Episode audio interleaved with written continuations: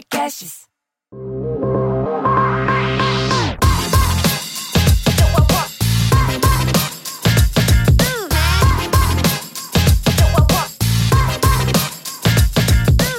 Olá, sejam bem-vindos ao Deep Growth, o podcast que aborda com profundidade o crescimento acelerado das empresas. Eu sou a Tayana Degmon e tenho aqui comigo o Mineiro. Oi, Gabriel. Oi, Thay. Oi, pessoal. Bom, hoje a gente tem o prazer de receber o Thales Gomes, meu amigo, sócio, cofundador e CEO da Singu, foi fundador da EasyTaxi, chegou a estar em 35 países, muito rápido, e mais recentemente fundou também o Gestão 4.0. Thales, seja bem-vindo. Muito obrigado, é um prazer estar com vocês aqui, duas pessoas que eu admiro tanto, duas grandes referências de growth nesse país.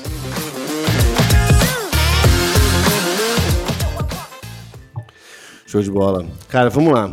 É, bom, apesar de ter passado bastante tempo, né, desde que você criou esse táxi, é, foi um fenômeno bizarro e não tem como a gente não, pelo menos, pincelar algumas coisas aqui, né? Uhum. É, o que, que, que, que, você acha que assim, foi o mais determinante para o crescimento da, da Easy Taxi? Sem a menor sombra de dúvida, foi o nosso time. A gente tinha um time muito bom. Eu montei o Barcelona é, da época do, do para a tecnologia, né? Então a gente pegou um baita CEO, um baita CTO, é, um baita CMO, todo o time era, era muito bom. Eu me recordo que Easy Taxi eu fundei em 2011, né? Então em 2012 eu consegui fund, em 2013 o Brasil inteiro conhecia a gente, a gente já estava expandindo pelo mundo. É, nesse momento, era exatamente o que é hoje o Nubank, era Easy. Assim, trabalhar na Easy Taxi era um sinal de status bizarro. Assim. Se o cara passasse ali no processo seletivo do Easy Taxi, trabalhasse com a gente, ele tinha emprego em qualquer outro lugar e, puta, ia a peso de ouro. Então foi uma escola é, muito boa Aí acaba que quando você cria esses clubinhos, né, é, à, à, luz de, por exemplo, Harvard, Stanford, MIT, por que, que, todo mundo quer estudar lá? Porque um monte de gente foda passou por lá. A Zetax era a mesma coisa. Por que, que todo mundo queria trabalhar na Zetax? Porque um monte de gente foda escolheu trabalhar lá, largou bancos, consultorias para poder fazer isso. Então a gente conseguiu criar esse grupinho de gente muito boa, o que fez com que a gente fosse muito bom em execução, que sem a menor sombra de dúvida é o fator é, mais preponderante para o crescimento sustentável de um negócio. E é isso que fez a gente expandir para 35 países em apenas 18 meses, né? Com praticamente 8 a 9% do funding que o Uber gastou para fazer o mesmo tanto, é, mesmo tanto de países. É bizarro, é bizarro mesmo. E, e, cara, você falou de execução, esse é um ponto muito importante. Quando a gente fala de growth, uma pergunta que eu escuto com muita frequência, é até uma inversão, né? Que o nego fala assim: ah, mas você precisa ter uma estrutura muito grande para fazer, para né, fazer growth, para ter uma estrutura de crescimento. E, e, quando eu escuto isso, na, na hora eu me lembro até do, do, do, do seu hack, né, para convencer os taxistas a darem o primeiro passo ali, que era comprar o smartphone. Inclusive está no seu livro, né, no, no nosso capítulo lá. Uhum. É, e isso é a prova de que, cara, você não precisa, na verdade é o contrário, né, a falta de recursos te faz desenvolver isso melhor. É, e execução é a coisa mais importante, né? Então, se você puder contar pra galera esse hack, eu acho que é bem, é bem icônico aí, eu acho que vai, vai ajudar bastante gente. Ah, em linhas gerais, né, que todo mundo já conhece essa história, assim, pra quem não conhece, o, quando eu comecei esse táxi, 4% da população brasileira tinha smartphone só, então eu tinha que arrumar uma forma de provar o valor para os taxistas do smartphone, que não era só um bem de suntuário, poderia ser uma ferramenta de trabalho. E a forma como eu achei para poder provar o valor para esses caras é tentar encontrar algo que era importante para eles. Porque eu falava, ah, você vai ganhar mais dinheiro é, com a EasyTax. Eles estavam satisfeitos com as cooperativas. Ele falou, não, já estou na Radiotax, lá já me manda bastante corrida, isso não é um problema para mim. Mas tinha um problema, que esses caras gostavam muito de assistir filme pornô. E aí e eles estavam começando a comprar DVD para os carros para poder assistir filme pornô. Né? E DVD naquela época era muito caro, era praticamente o preço de um celular. Eu falei, ah, por que, que se eu não conseguir um deal para vocês, vocês compram ali é, é, um, um, celular, um smartphone, eu ensino vocês a assistir filme pornô de graça ali no smartphone. Foi o trigger que a gente usou é, para os caras começarem a comprar smartphone. Mais importante do que isso, aí falando até um pouco de operações, né? Foi o principal trigger que a gente usou para manter os caras conectados no aplicativo. Que a gente criou um Roax na época e eu, eu, era tudo Android, né? Então eu favoritava a página do Xvideos, arrastava para virar um ícone, falava, esse app de pornô de graça aqui só funciona se você ligar esse táxi é, regularmente. Se você não ligar, em algum momento para de funcionar. Então os caras ficavam conectados, entendeu? Excelente, Thales. E o que que você, o que que foi o seu maior desafio para expandir uma empresa tão rápido, assim, porque foi um crescimento absurdo num curto espaço de tempo. O que que, que que foi o seu maior desafio? É difícil elencar um, tá? Mas tem alguns, né? É, gente, é sempre um grande desafio, tanto recrutamento quanto retenção. É, e você tem um custo é, fantasma que as pessoas não conhecem, que é o custo de manter as boas pessoas dentro do seu negócio. Isso custa dinheiro.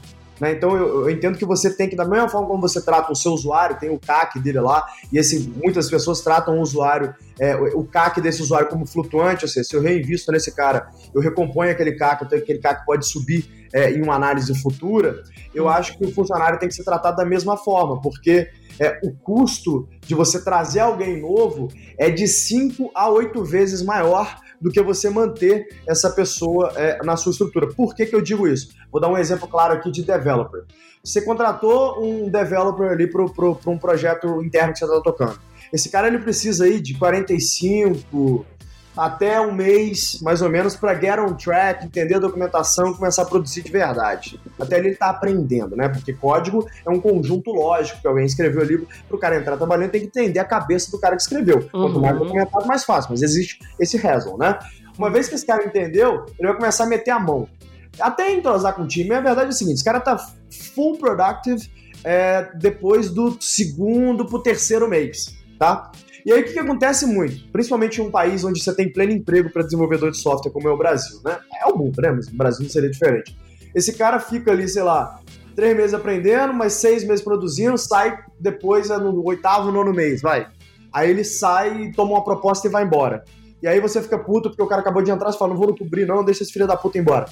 É uma merda pro time. Né? Por que, que é uma merda? Porque o cara sai, então cria um desconforto com o time, o tempo que você gastou treinando esse cara foi jogado no lixo, aquele projeto que ele pegou para fazer, ele não conseguiu completar aquilo que ele estava fazendo, aí você tem que contratar outra pessoa, vai mais dois meses para achar alguém, mais dois a três para onboard o cara e seis para ele produzir. Você perde dois anos numa brincadeira dessa aí. Por, por, isso que a gente sempre fala, né? Empreendedor, por exemplo, perdeu o CTO, sua empresa está praticamente quebrada. Se você der uma sorte danada, você consegue recuperar ela. É, é porque o, o custo é, é, é, fantasma né, de manter essa pessoa é ignorado. Então isso foi um grande desafio, sem a menor sombra de dúvida, é trazer gente boa na velocidade que eu precisava. Você imagina, eu abria um país a cada duas semanas, mais ou menos. Então eu tive que contratar um volume de gente boa que era muito complexo para mim. Eu tive que criar um processo que eu copiei parte do Google e do Facebook e adaptei para conseguir contratar essas pessoas é, em massa. Esse processo, inclusive, a gente ensina no Gestão 4.0, na nossa imersão, né? Ah, um outro desafio que foi bem importante para a gente é um desafio de produto, porque, por exemplo, a Colômbia ela tem um mapa parecido com Nova York, ela é por referências. É, a Coreia do Sul não tem nome de rua e nem número, e nem referência. É uma loucura, cara. Pô, é um troço muito doido como eles se organizam ali, tanto que a Google não consegue fazer Google Maps lá. Pra você ter ideia, eles usam um negócio lá chamado Naver. A Google é nada lá na Coreia do Sul. Quem manda lá, o Google de lá chama Naver. Então, tipo, pra você ter ideia, a WhatsApp, ninguém nem sabe o que é isso lá. Lá é Kakao Talk. Então, assim, são, são, tecnologias completamente diferentes, são, são cenários que, diferentes que te exigem uma adaptação de produto importante. Então, eu tive muita dificuldade de entender isso no início. A gente começava a fazer um produto one, one size fits all e, e, não funcionava. E aí eu tive que trazer mais o time de tecnologia, aumentar o time, aí o time começou a se embolar. Eu tive que criar uma cultura organizacional completamente diferente, que também te ensino de gestão 4.0, para poder pegar é, times que consigam trabalhar com sinergia, mas em projetos completamente distintos e que se ajudem ao invés de se atrapalhar, que é como estava no início da gestão. Então, puta, foi muito complexo lidar com o produto e, obviamente, a atualização de processo. Uma empresa que cresce essa velocidade que a gente cresce, vai ficar um monte de buracos. E aí, puta, eu sou um trator, né? Eu saio fazendo, não, não gosto de ficar entrando muito em operação. Eu falo, é isso que a gente tem que fazer, vamos lá, delego, sai fazendo uma bagunça. O Gabriel conhece bem meu estilo de trabalho. e eu tenho que ter o pessoal que arruma por trás. Então eu comecei a entender quão importante é ter os caras que arrumam a bagunça que eu faço por trás. E essa composição foi, foi, foi muito importante para a escala. É, e eu ia te perguntar justamente sobre as dores da internacionalização. Acho que você já passou bastante é, por elas. Tem alguma coisa que você faria diferente hoje? Bastante coisa. Eu, por exemplo, não contrataria pessoas médias simplesmente porque eu estava precisando de pessoas. Eu prefiro ficar sem do que gastar meu tempo contratando e demitindo. É, eu fiz muito isso. Eu pegava muita gente nota 6 e 7, porque, puta, tava eu e o Denis lá discutindo, eu falei, cara, mas e aí, você tem outra opção? Não, é, então porque tem muito isso, né? Às vezes você precisa de alguém e você fala, cara, na verdade eu não tenho a opção de ficar sem alguém. Você, hoje você já acha que é melhor ficar sem mesmo nessa, nessa circunstância extrema. A verdade é que você não precisa crescer tão rápido assim. Quando você cresce tão rápido assim, você está jogando o jogo do investidor.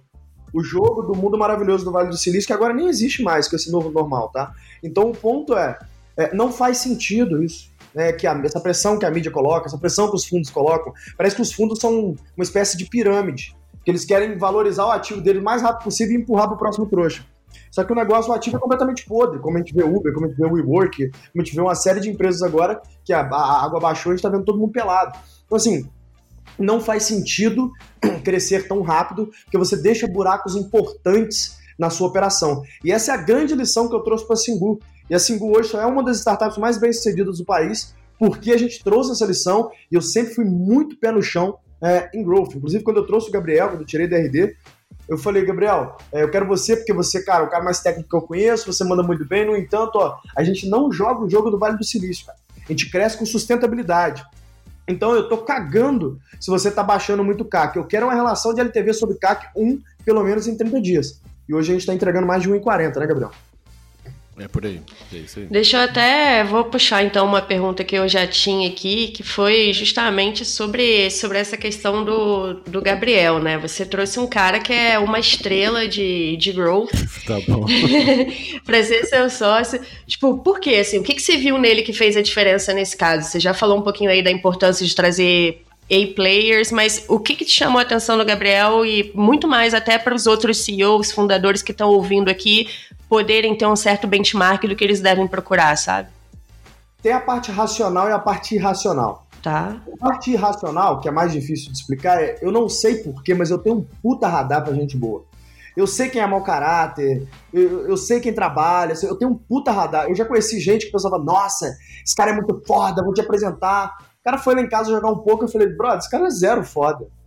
Os caras é um buchiteiro. Aí, puta, não, que ele é muito foda, não sei o que lá, e você vai entrar, conhecer o cara mesmo e pô, esse cara é zero foda. Esse cara não, só fala, não faz porra nenhuma. Eu tenho um puta radar é, uhum. é, pra Instagram. Eu não sei explicar. Eu vi que o Gabriel, ele era um construtor. Eu falei, cara, esse cara constrói mesmo, esse cara sabe do que ele tá falando. É, então, isso foi importante. Mas o fator é, é, que é explicável, que é o racional, né? Ele tem algumas características que eu busco para o perfil de liderança. De novo, Cara, para chegar, seu trator, sair levantando terra com a mão, deixar a bagunça para trás, eu, uma dessa parte, eu conheço poucos que fazem isso como eu faço aqui no Brasil. Então, o que eu preciso é de pessoas com capacidade técnica, com, com hard skills, para poder organizar a bagunça que eu faço e transformar isso num, num processo redondo. Né? Então, uhum. a oportunidade, se a ponta de lança do camisa 9 sou eu. Agora eu preciso de um camisa 10, eu preciso de um, de um goleiro, eu preciso do meio de campo. E aí, qual característica que eu busco nesses caras? Primeira coisa, eu busco capacidade de aprendizagem muito alta, eu busco capacidade analítica e eu busco organização. E essas características estão diretamente ligadas a perfis que estudaram engenharia né, perfis que estudaram exatas, principalmente quem estudou é, engenharia. Então, me chamou muita atenção nisso do Gabriel. Aí eu tive uma série de interações com eles. Eu não trago um cara para só sem ter uma relação pessoal com ele, né? Uhum. Ele foi jogar pouco na minha uhum. casa, Ganhei dinheiro dele ali no é. poker então. Uma vez ou outra já perdeu mais do que ganhou, mas tudo bem. De qualquer ah. forma, o, poker na minha casa funciona como o Burning Man funciona para os fundadores da Google, sabe? Uhum. Se o cara vai virar líder lá no meu negócio, ele tem que jogar um poker lá em casa para a gente, um entendi. conversar. Então, o Gabriel, eu vi ali que ele, que ele era um cara de caráter, isso é muito importante para mim.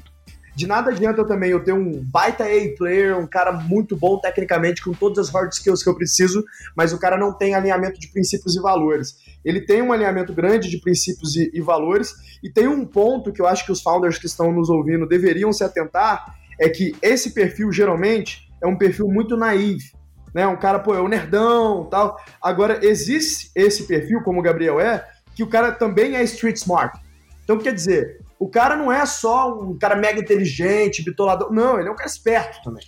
E eu gosto muito disso é, no perfil de sociedade, porque o cara street smart, ele consegue se virar quando tem determinados problemas. E eu sou um cara zero centralizador, sou libertário né? No fundo do meu coração, eu sou um anarcocapitalista, sou quase um anarquista. Eu não acredito em estruturas organizacionais, eu não acredito em centralização de poder. O que eu faço com esses caras, o Gabriel pode confirmar, eu dou o caminho e falo, velho, vai precisar de mim, você me grita, senão, velho, não enche meu saco. Basicamente é isso. Muito bom. É, bem verdade, eu agradeço todos os elogios aqui. É, não, é, é, bem verdade, e assim, a, a, tem muita gente que não sabe lidar com isso, né?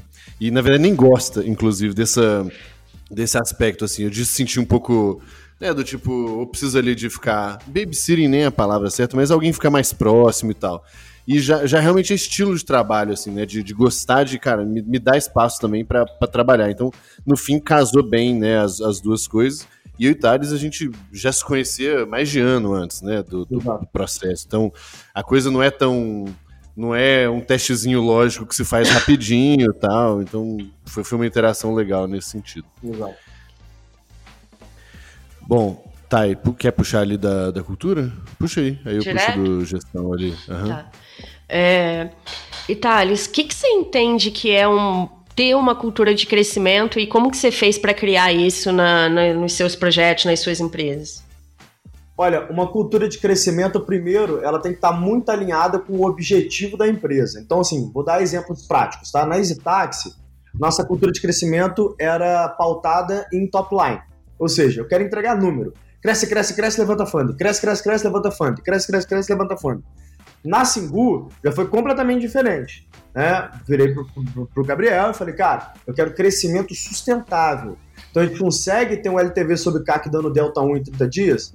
Sim, então vamos embora. Investe. Não consegue? Não, prefiro crescer mais devagar.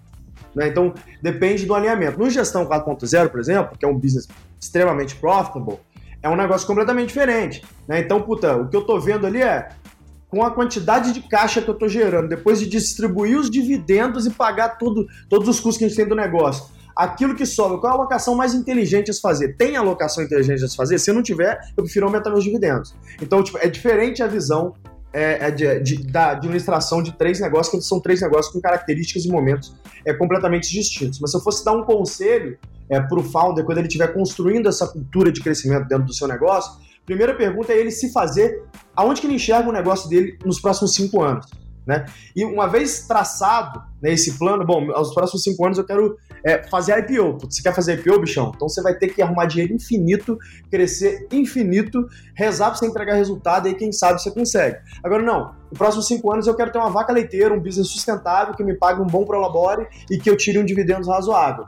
Bom, aí você vai ter que ter um outro tipo de visão de crescimento. E com base nisso, você constrói junto com o seu CMO o seu plano. Então a estratégia que você tem para o negócio é que define como que você vai atuar em growth, né? Exatamente. E, cara, uma coisa que acontece muito recorrente, assim, com as pessoas que a gente dá mentoria e tal, é terem uma dificuldade grande de convencer o próprio CEO, fundador da empresa, que vale a pena investir em growth. O que, que você acha que faz convencer um cara é, a investir em growth especificamente, no crescimento do negócio? Com uma visão mais ampla, dando essa autonomia maior que precisa para intervir em diversas áreas? Uhum.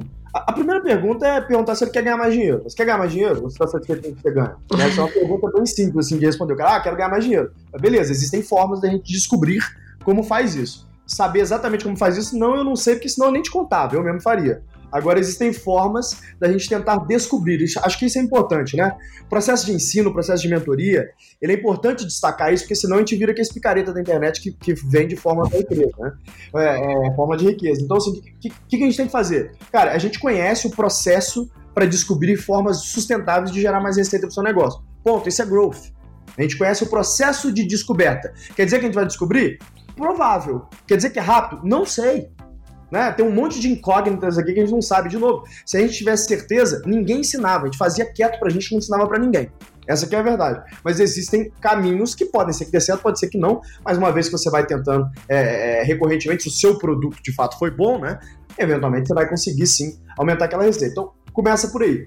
O segundo ponto é entender se esse cara, né, se esse CEO, se esse dono do, do negócio, estaria disposto a abrir mão de um pouco dos seus dividendos né, ou, ou diminuir os ganhos da pessoa física para poder fortalecer o caixa da companhia, porque é um investimento, né? Então, investimento supõe que você precisa de fato aportar um capital e esperar um retorno em um tempo razoável.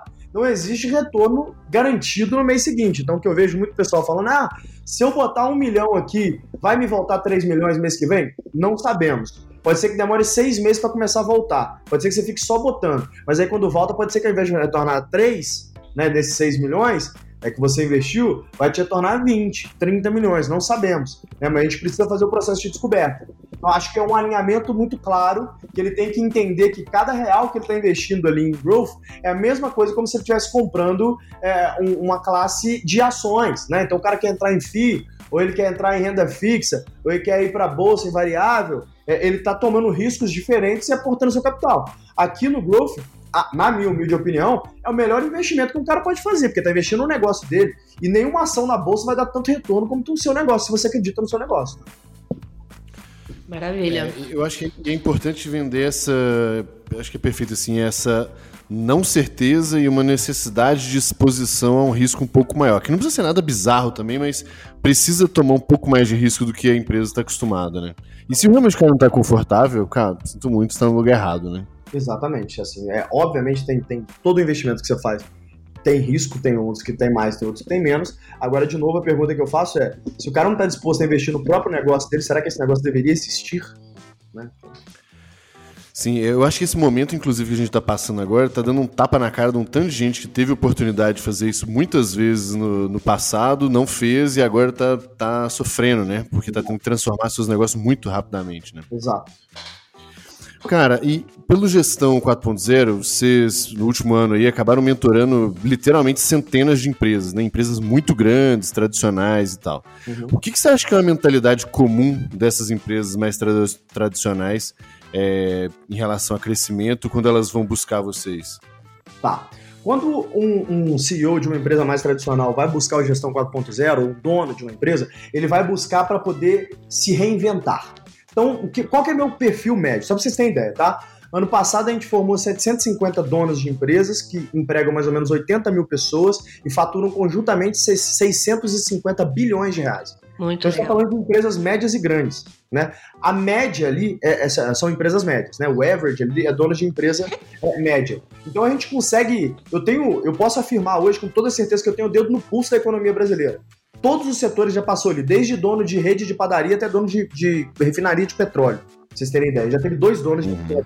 de petróleo ali. Então tem muita gente do agro, é, muita gente de indústria, muita gente de construção civil, que são em caras geradores de caixa, que tem muito dinheiro, é, que, puta, que tiram aí seus milhões ano de dividendo e fala assim, cara, eu quero, eu tô bem, meu negócio tá bem, geralmente essa que é a conversa, tá? Mas eu senti que eu preciso me reinventar, que o meu faturamento tá caindo, eu não tô conseguindo me reinventar, tem muito concorrente surgindo, eu preciso me diferenciar. Então ele vai para Gestão 4.0 para conhecer a nossa metodologia, que é baseada naquilo que as maiores empresas do mundo fazem para se reinventar, para tentar se reinventar. Então como é que essas empresas contratam? Como é que ela constrói seu plano de crescimento? Como é que ela constrói seu time de vendas? Como que ela gerencia pessoas? Né? Então, uma série de fatores que permeiam ali é, é, a, a, a, gestão do negócio. A gente tem uma série de playbooks que eu uso nas minhas empresas, que o Nardon usa nas deles, que, que o Alfredo usa nas deles, que os mentores convidados usam nas deles, que a gente pode com propriedade falar sobre. Não é um professor da FGV falando. É alguém que construiu uma empresa bilionária, né? Que tá te falando, oh, eu construí assim, pode ser que dê certo para você. Né? Então, uhum. existe também um negócio implícito ali que é a relação de troca. São aluminais, né? Quando eles entram ali. Então você vai ter uma troca com um grupo que fatura 650 bilhões de reais. Tem troca a ser feita aí. Tem negócios que aconteceram na minha frente. Eu vi um cara assinar um contrato de 50 milhões de reais na minha frente. Um era um do segundo maior processador de proteína animal do Brasil, o outro era uma, uma refinaria de energia que fazia energia renovável e usava é, banha de, de boi, porco, para poder fazer geração de energia. O cara falou: peraí, as minhas banhas eu dou. Eu, eu, um caminhão vai lá e busca para eu tirar aquele negócio, porque eu não, não tem como fazer aquele negócio, não tem nada pra fazer com isso. Cara, não, peraí, eu te compro isso aqui. Na minha frente assinaram um contrato de 50 milhões de reais. Então, assim, acontece muito é, isso também, questão do network, sabe? Legal. Mas o que, que você vê de mais, meio que assim, de mentalidade, entre aspas, mais atrasada que vocês acabam atuando mais, assim, sabe? Muita centralização. As pessoas não entendem o quão tóxico pode ser essa cultura de centralização de decisão. O planejamento central não deu certo em lugar nenhum no mundo. Você não tem um país que é um país mais orientado para a esquerda, consequentemente com uma economia mais centralizada, que tem um IDH muito alto. Não existe. Na verdade, quanto mais centralizado é o planejamento, mais miserável tende a ser o país. Essa é uma relação clara que a gente consegue ver analisando é, a economia global. Historicamente sempre foi isso. Então, se isso é verdade para a economia, vai ser verdade para a gestão também. Não adianta eu querer ser um ditador, um centralizador, o última palavra sempre. Isso é muita cultura de dono. o cara que está na terceira geração da família, o cara que cresceu, é, nasceu mandando, é, esses caras eles têm que tomar um soco na cara. E a gente é esse soco na cara deles lá no Gestão 4.0. Fala, filhão, deixa eu te falar um negócio, você tá completamente errado. E tem gente muito mais inteligente que você. Você só teve a oportunidade ou você teve a ideia certa na hora certa. Como eu sou um desses. Só que tem gente muito mais inteligente que eu, como o Gabriel, por exemplo. Então, assim, que consegue tomar decisões melhores do que as minhas. E aí, o que, que é o grande gestor? Né? O que, que o Jeff Bezos faz muito bem? O que, que o Mark Zuckerberg faz muito bem? Esses caras, eles têm uma capacidade absurda de atrair gente foda e eles conseguem drivar as perguntas certas. O grande gestor precisa drivar as perguntas certas. Então, eu diria que um dos principais aprendizados que esses donos, esses gestores têm no Gestão 4.0 é que eles saem dali com capacidade de formular melhores perguntas. E quem formula melhores perguntas e contrata bem, invariavelmente vai começar a chegar próximo de uma liderança do seu segmento se o produto for bom se ele fizer um bom trabalho. Legal. Tem, tem, um aspecto um pouco de, de ego também na história, que as pessoas, querendo ou não, são donas do negócio, né? Mas quando eles buscam gestão, pelo menos eles já, pelo menos, abriram a cabeça em relação a isso ou ainda é um problema recorrente que vocês acabam vendo? Eles, eles questionam muito isso, mas assim, a gente bate, eu, principalmente a minha aula de gestão, né? Eu bato muito nesse negócio. Eu falo, olha, cara, não dá para ser assim, todos os grandes gestores do mundo centralizam. É, e eu tenho um framework de gestão que eu criei, que eu chamo de gestão libertário, né? Que, eu, que é o que você vive lá na Singu. Eu, eu, eu, eu, eu, eu ensino esse framework. Falo, cara, é assim que eu faço, é assim que eu gerencio os caras. Pô, mas o cara não vai se sentir meio perdido, não sei o que. Ela fala, se ele sentir, ele não era para ser seu diretor. Né? O gerente dele pode se sentir. Ele tem que ser mais próximo do gerente dele. Agora, você, você tem que usar seu tempo descobrindo as próximas grandes oportunidades do seu negócio. Né? E ter as pessoas certas para poder te ajudar a chegar lá.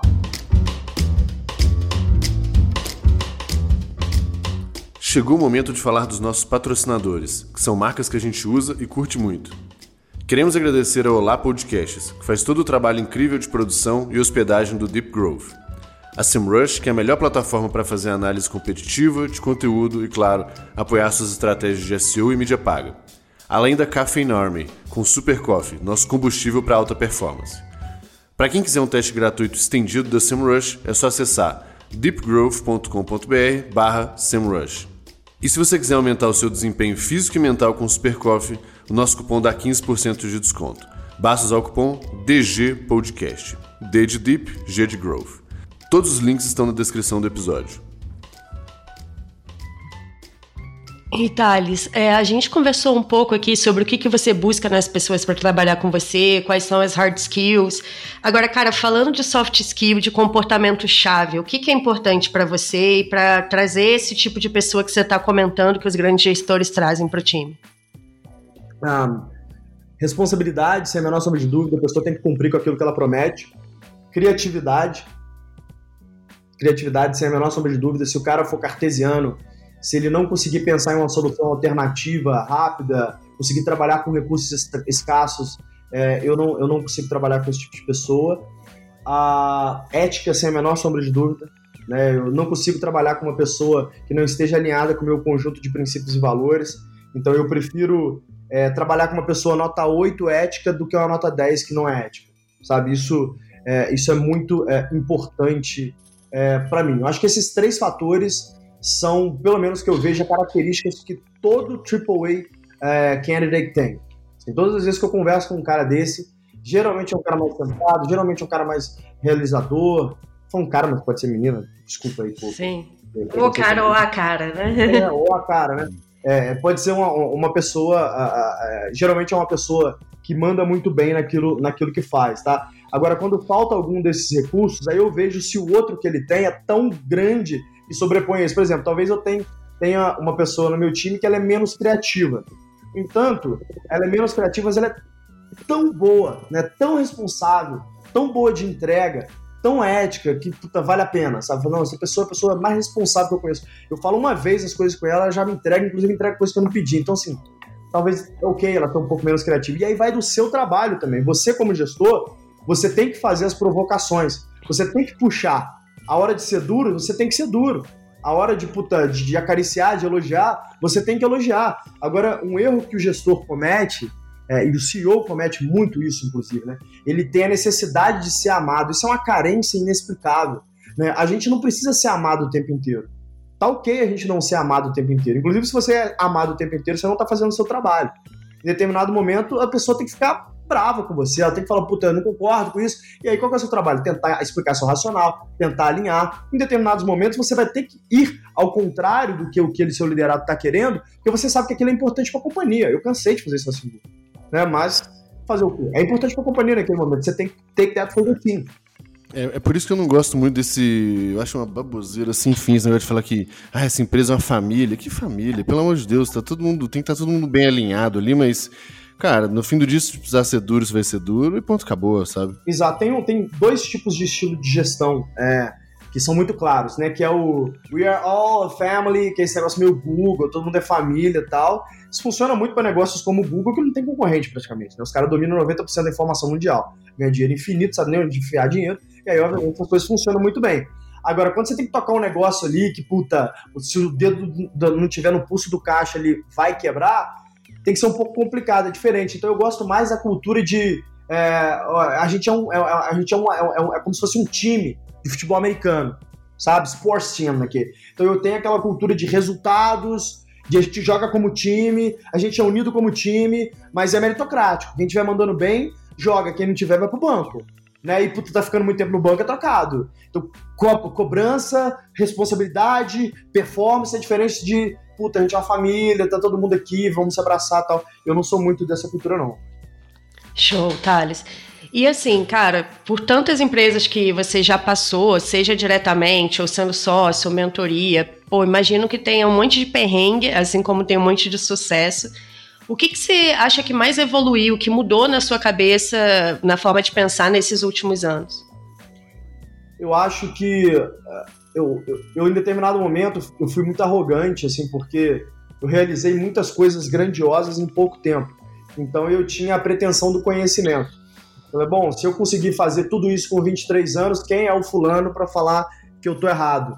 Né? Isso é um, é, um, é um erro que vários founders de grandes negócios eu já li falando que cometeram, porque realmente a grande exposição à mídia, é, o puxar-saquismo exacerbado te deixa num mundo à parte.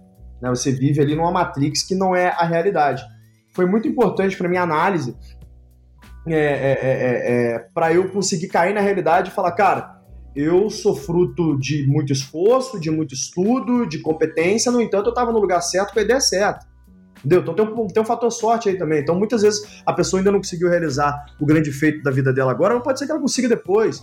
E pode ser que ela não teve essa oportunidade mesmo né? Que as oportunidades não são iguais para todo mundo. Tem gente que aproveita um pouco mais que as outras, mas, mas iguais é mentira, não são.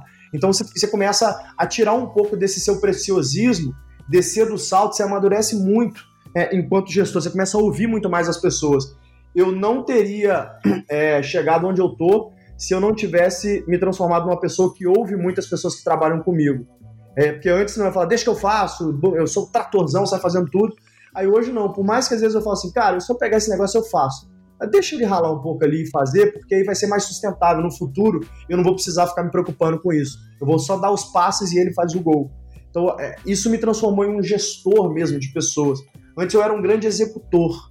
E eu fui, ao longo do tempo, é, me transformando em um gestor quando eu aprendi a ouvir mais as pessoas que trabalham comigo e, ao invés de trabalhar com elas, trabalhar para elas. O que, que você precisa de recurso?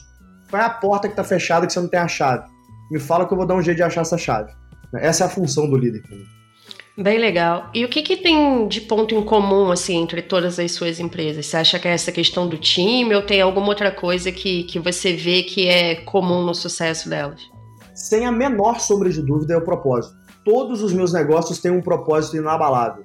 Na EasyTaxi, a gente queria transformar é, o setor é, de transporte através da tecnologia. Porque eu achava, eu achava não, eu acho, trânsito é um dos maiores cânceres da humanidade né, bilhões, dezenas de bilhões de reais são desperdiçadas só no Brasil porque as pessoas ficam perdendo tempo em trânsito. Então eu falei, se eu criar um sistema tão fácil que as pessoas consigam apertar um botão e chamar um carro, é, eventualmente elas vão deixar seus carros em casa, né? Golaço, né? O mundo percebeu isso também, várias pessoas criaram e hoje a gente conseguiu fazer isso.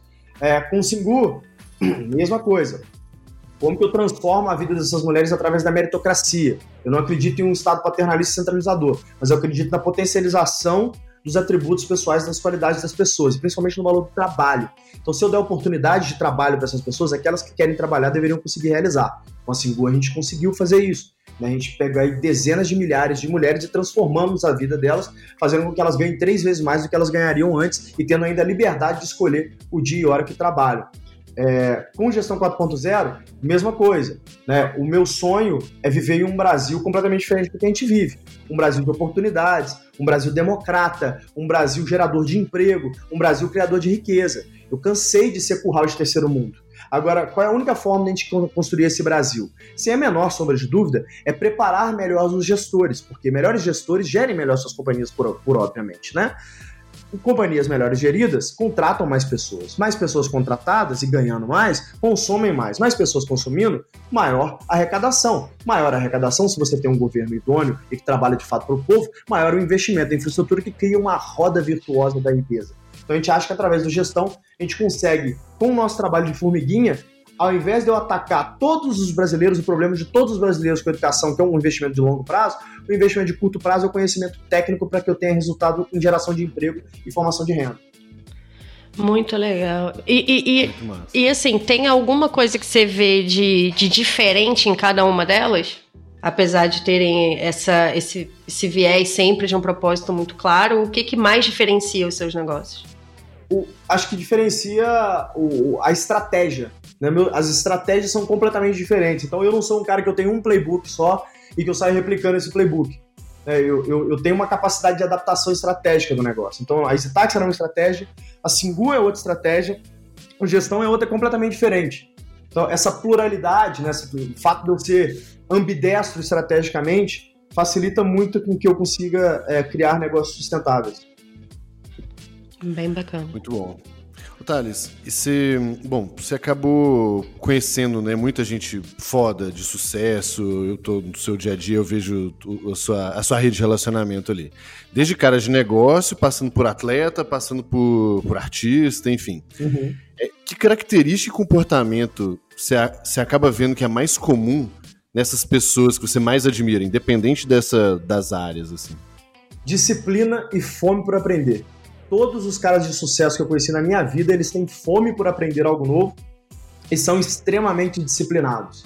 Eu não conheci um cara que é aquele perfil de ah, hoje não, hoje não vou trabalhar, ah, vou trocar hoje o meu dever por uma praia. Eu não conheço. Todos os caras são obstinados, obcecados aquilo que eles fazem, são extremamente disciplinados. Né? E tem uma fome por, aprender, por aprender gigante. Ou seja, são pessoas que ouvem, eu converso com pessoas que têm literalmente dezenas de bilhões de dólares de patrimônio e o cara senta e fica uma hora me ouvindo falar, me pergunta as perguntas certas. Geralmente pergu as perguntas desses caras são incríveis, né? É, de novo, eu falo mais uma vez, você mede a qualidade da pessoa não pelas respostas, mas pela qualidade das suas perguntas. E aí fica ali te ouvindo numa humildade falando, ah, eu pensava que era assim, assado, não sei que faz sentido, você tem uma referência para me dar para eu estudar sobre isso, não sei o que lá.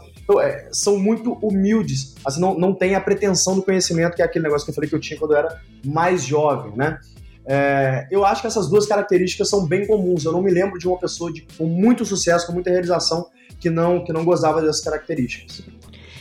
E, e falando assim um pouco de, dessas dessas características e das dificuldades que a gente passa até chegar nesse ponto também, né? Porque tem a disciplina e tem as dores no caminho. Qual a decisão mais difícil que você já teve que tomar em uma empresa sua e qual o framework mental que você tem que te ajuda a tomar decisões mais complexas? A decisão mais difícil que eu tive que, que tomar é sair da EasyTaxi, né?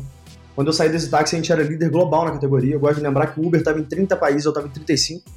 Eles tinham mais corrida que a gente, também tinham literalmente né, 11 vezes mais funding, mas só que a gente tinha mais países, é, mais países. É, e foi muito duro para mim tomar essa decisão, porque eu estava muito diluído. Eu falei, cara, meu custo de oportunidade é muito alto. É, eu já estava com uma fama gigante, eu já tinha aprendido muita coisa. Eu falei, agora eu consigo fazer qualquer coisa. Né? É, eu vou ter suporte, eu vou ter gente para atrair, eu vou ter capital. E foi muito duro tomar essa decisão, assim, porque você está abandonando o negócio que era o grande propósito da minha vida. Eu achei que Zitaxi era a empresa que eu ficaria o resto da minha vida nela. Puta, eu tinha planos gigantes de, porra, de, de, de veículos automáticos, de esse negócio que a Uber faz. A gente falava disso desde 2011, de investir em, em carro robô, é, carros voadores, a gente ficava viajando. Eu falei, cara, tem muita coisa para fazer nesse negócio o resto da vida. Então foi uma decisão muito dura, sabe? Era um, era um, era um, era um, era uma, um casamento, né, ali que eu amava muito, aquele cônjuge, né, que era Easy Taxi, mas que me fazia mal, era tóxico para mim naquele momento, não fazia sentido na minha vida. Só que o sogro e a sogra eram, eram complicados. Eram né? complicados e, e, e, me podavam, não, não faziam bem para mim. Então, assim, eu, eu, precisei tomar a decisão de sair. Aí o framework que eu uso, né, é que eu aprendi lendo a biografia do general Eisenhower. Ele fala que toda grande decisão que ele vai tomar, ele pensa é, em tempo, né? Então, como que eu vou me sentir com essa decisão daqui a 10 anos? Como que eu vou me sentir com essa decisão daqui a cinco anos? Como que eu vou me sentir com essa decisão daqui a um ano? Como que eu vou me sentir com essa decisão daqui a um mês? Como que eu vou me sentir com essa decisão daqui a uma semana? Porque isso é verdade, né? Eu, eu, eu recomendo quem está nos assistindo agora, dar um pause aí e fazer essa reflexão. Né? A última decisão que você tomou, é como que você se sente com ela agora? Em quanto tempo? E tenta estressar isso por um tempo maior. Né? Quanto mais certo você está daquilo que você decidiu, quanto mais certa é essa decisão, maior é a durabilidade da sua satisfação com essa decisão. Então, toda grande decisão que eu vou tomar na minha vida, seja no âmbito pessoal ou no âmbito é, é, é, profissional, eu tento fazer esse exercício para ter certeza que eu, que eu é, vou ter depois uma fé inabalável no próximo desafio e não vou ficar é, regurgitando aquilo que, que, que, eu, que eu já decidi. Thales, e você comentou um pouco sobre ali no, na característica em comum das, das pessoas de alta performance, de alto sucesso, que é uma obsessão por aprendizado, né? Uhum. Inclusive, eu não sei quando, uns dois anos atrás, talvez você saiu na capa da Você S.A., eu não lembro, sobre, sobre aprendizado. Exato, Qual que é o seu processo hoje? Exato, Foi três? três anos, é. Exato. Ah, boa. É, eu até vendo que você postou no Instagram esses dias. É. E o que, que é o seu processo de aprendizado, assim? Eu, Como que é? eu, eu, eu tenho uma, um hábito de ler todos os dias, assim. E, e, assim, acredite em mim, eu sou um cara que eu não gosto de ler. Eu leio porque eu tenho que ler. Como também eu não gosto de ficar comendo legume, fruta. Por mim, eu comia hambúrguer todo dia.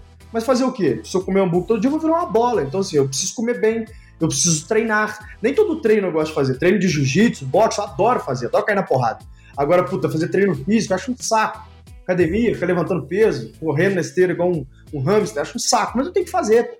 Né? Então, é, o fato de eu ler todo dia é um exercício diário de disciplina para mim. Eu tenho uma regra que eu aprendi com meu avô e eu faço isso desde que eu sou adolescente, tá? Eu leio muito desde que eu sou adolescente. Por quê? Meu avô me ensinou isso. Você tem que ler 10 páginas por dia. Se você ler 30, porque você se empolgou com o livro, amanhã você tem que ler 10 de novo. Não, não, não te exime de ficar sem ler mais dois dias, não. 10 páginas por dia é o mínimo. Isso faz com que eu leia dois a três livros por mês. E aí, ler também compreenda ouvir é, o livro, tá? Então hoje eu, eu acabo casando muito entre ouvir e ler, quando eu tô andando de bike, fazendo alguma coisa, às vezes eu tô ouvindo é, é livro ali também. Fato é, eu consumo bastante é, conteúdo, é, pelo menos 10 páginas por dia. E eu tenho um outro negócio que eu adicionei na minha vida há mais ou menos uns dois anos atrás, que é todo dia ler um artigo também. Então, muito Harvard Business Review, ou algum paper, é, ou algum relatório de algum banco que me mandou. Eu, eu, leio algum artigo porque eu aprendo alguma coisa nova. E no início eu comecei a fazer isso para eu ter conteúdo para poder falar para as pessoas no Instagram, por exemplo. Aí depois eu vi o quanto que era importante para mim isso também. Então acaba que criou esse ciclo é, é, vicioso. O que eu recomendo para todo mundo que está nos ouvindo agora é começar a se desafiar a ler 10 páginas por dia, esse é o ponto número um. E aí pega um assunto que você gosta muito, que seja growth, separa ali é, 20 papers e tenta matar esses 20 papers em um mês. Bem interessante. Bom. É, e Thales, qual que é a sua opinião sobre o winner takes all ou winner takes most? É, como você concilia isso com o crescimento e expansão não tão acelerado e mais sustentável, né? E cuidando das unit economics? Isso é uma mentira, uma das mentiras mais cachorras que o mercado inventou, que a maioria dos negócios é winner takes all. É mentira, não é winner takes all. A maioria absoluta dos negócios não é winner takes all. Por exemplo, Singu não é winner takes all. Né? Pode surgir aí um mercado gigante, cara. Um mercado cinco vezes maior que o mercado do Uber. Então, mas você acha que mudou sua mentalidade sobre isso desde a EasyTaxi e a Singu, assim? Mudou demais. Na EasyTaxi eu achava que o, o, o, Oliver Samwer, que é o fundador da Rocket, né, o multibilionário é, europeu, ele ficava falando com a gente no call fritando. Falou: se vocês não têm 80% de market share, vocês são losers. A gente só considera que você ganhou quando você tiver 80% de market share. É o mercado winner takes all. E ele falava muito da blitzkrieg, né? que é como que a gente faz uma blitzkrieg, a gente chega no mercado e bota dinheiro infinito, contrata as melhores pessoas, rouba das melhores empresas. Se tiver um concorrente, a gente atrapalha o concorrente. Era uma cultura muito tóxica que eles colocavam na gente desse negócio de winner takes all. Isso é uma grande falácia, não é verdade, isso não é sustentável, isso só funciona para quem está no game de pirâmide, de ficar passando um ativo para frente. Quem está no game de construir negócio de verdade não precisa se preocupar com isso, porque a grande maioria dos negócios não são winner takes all. Dá para você crescer com calma e, obviamente, com qualidade. Ah, Thales, mas aí o fulano de tal vai passar na minha frente. E aí, vai se descapitalizar lá na frente. Deu uma dor de barriga como deu agora, né, no Covid-19? Cadê o Winner bonitão? E a empresa lá que estava guardando caixa e crescendo devagarzinho, vai e passa. Então, não adianta, por exemplo, eu tenho que percorrer 100 km numa estrada sinuosa. Puta, cara, eu tenho um puta carro, eu consigo andar pra caramba ali, uma média de 110, é, por hora, ou seja, vai ter reta ali que eu vou botar 230. Aí eu vou chegar quanto tempo mais rápido que o outro cara? Ah, chegar lá, se eu chegar, né, se eu não morrer, eu vou chegar 10 minutos na frente dele. Porra, vale a pena? Não, velho, eu vou de boa, eu vou 80 por hora em média ali, 90 por hora de média, algum lugar que der pra acelerar, acelera um pouco mais, o que não der, nas curvas ele mais sinuosas eu vou entrar de boa. Eu vou chegar só 10 minutos atrasado dele, mas com certeza eu chego. Esse cara, eu não tenho tanta certeza, pode ser que ele não chegue, eu tô tomando muito mais risco.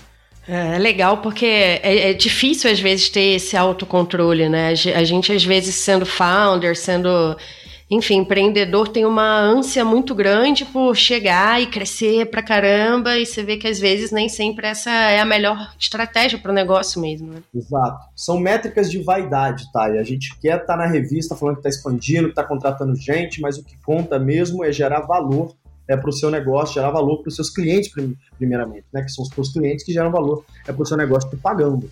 É, em breve as pessoas vão entender por que, que eu falo isso, mas eu, eu, eu acho que eu, eu descobri esse jogo melhor do que a grande maioria dos founders brasileiros. Acho que em breve a gente vai saber o porquê. Opa! Ô, Thales, para encerrar, você já falou um pouco aí sobre esse, esse hábito que você se colocou, né, muito influenciado pelo seu avô de ler e tal.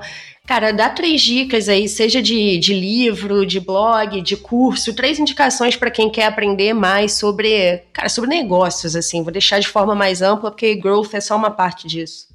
Tá, para quem está começando, eu indico muito o G4 Startups, né, que é o, que é o nosso curso que a gente tem, que sou eu, é o Nardon, o Gabriel da aula lá, o Alfredo, a Muri, enfim, os principais nomes do empreendedorismo brasileiro, alguns deles é, são nossos professores. A gente fez um, um, um, gente pegou junto com a com, com alguns empreendedores, com pedagogos, estruturamos um curso ele é online, né, é, muito completo, desde o no início do negócio, quando o cara está pensando, formulando, quero ter uma ideia, quero fazer alguma coisa, até para o founder mais avançado que está no problema de, puta, estou escalando agora, quais são os problemas que eu vou ter com o meu time, como, e, e, eu falo muito não só sobre a técnica, mas histórias pessoais, eu, por exemplo, né, puta, quando eu passei por isso, qual era meu racional, o que, que eu aprendi.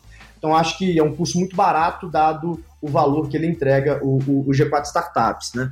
Quem tem, é, um, um, verdade, é, é, gestor de um negócio, é gerente, diretor de uma empresa, é, que tem mais capital, que tem um time a gerenciar, aí eu já, já, já recomendo ali o Gestão 4.0. Né, que é um ticket muito mais alto, não é todo mundo que é aprovado, tem que fazer um processo seletivo para poder entrar, são só 50 pessoas que a gente deixa fazer por mês, é, tem uma fila de espera, mas é um curso, sem a menor sombra de dúvida, hoje, acho que boa parte das pessoas que, que, que, conhecem quem fez sabe disso, né? É sem a menor sombra de dúvida a melhor formação de executivo do país é, hoje. E aí, é, dando dica de blog, né? Cara, tem um blog que eu amo, que é do Ben Horowitz, né? Que é o Ben's Blog lá, que é muito bom, muito bom mesmo. Eu acho que as pessoas deveriam é, ler todos os artigos que tem lá e ter um, ter uma, ter um, um portfólio gigante de artigos, né? É só você entrar no site da Andreessen Horowitz, né? Que é na a16z.com, né? A16z é o, é o Andreessen Horowitz lá, que é o, que é, é o, que é o fundo deles, né? Tem lá o blog do Ben Horowitz, que é, que é muito bom, né? E aí, dica de livro, né? Eu queria deixar aqui o meu livro de cabeceira, né? Que é o High Output Management do Andy Groove, que foi o CEO lendário da Intel, que foi o cara que construiu o framework de gestão que todo CEO do, da SAP 500 usa hoje em dia, né? Então esse negócio de OKR, gestão horizontal, isso tudo quem inventou foi o Andy Groove. Né? Esse livro é a grande bíblia do, do, do empreendedorismo contemporâneo. É, pra galera ter uma noção, o Andy Grove era mentor do Steve Jobs, né? Era, Exato. é, essa a, a- brincadeira ali, rapaz. O cara é muito bizarro. Então, assim, eu já li esse livro umas 10 vezes, tem coisa que eu não entendi ainda, você ideia. Então, assim, faz sentido demais deixar ele na cabeceira ali. É, o que eu acho mais incrível do, do High Output Management é que ele explica como a empresa funciona, né? Uma multinacional, fazendo toda uma analogia com a lanchonete. Então, Exatamente. o cara conseguir simplificar uma multinacional na lanchonete e processos e tudo mais, é que realmente você tem que ter um nível de, de abstração e clareza bizarramente alto, né? Eu acho bem legal mesmo esse, esse, esse pedaço, assim. Exato, ele é um puta engenheiro, então, como todo engenheiro, ele tem um pensamento muito estruturado, né? Então, desde, puta, como é que eu te ensino, ensino a gerenciar processos, usando como exemplo como fazer seus ovos de manhã. Assim,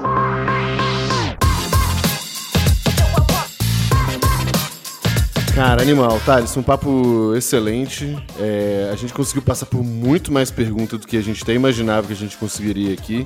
Então, muitíssimo obrigado pela sua participação. Sigam o Thales lá no Instagram, arroba Thales Gomes, Thales com dois L's e I, porque tem todas as variações possíveis, né? É, então é isso. Pessoal, um grande abraço e até a próxima. Tchau, Valeu, tchau. galera. Ei, antes de ir, quer saber como continuar em contato com a gente? Basta seguir arroba e arroba Gabriel Semineiro no Instagram. No nosso site, você pode conferir todos os episódios, links e parceiros.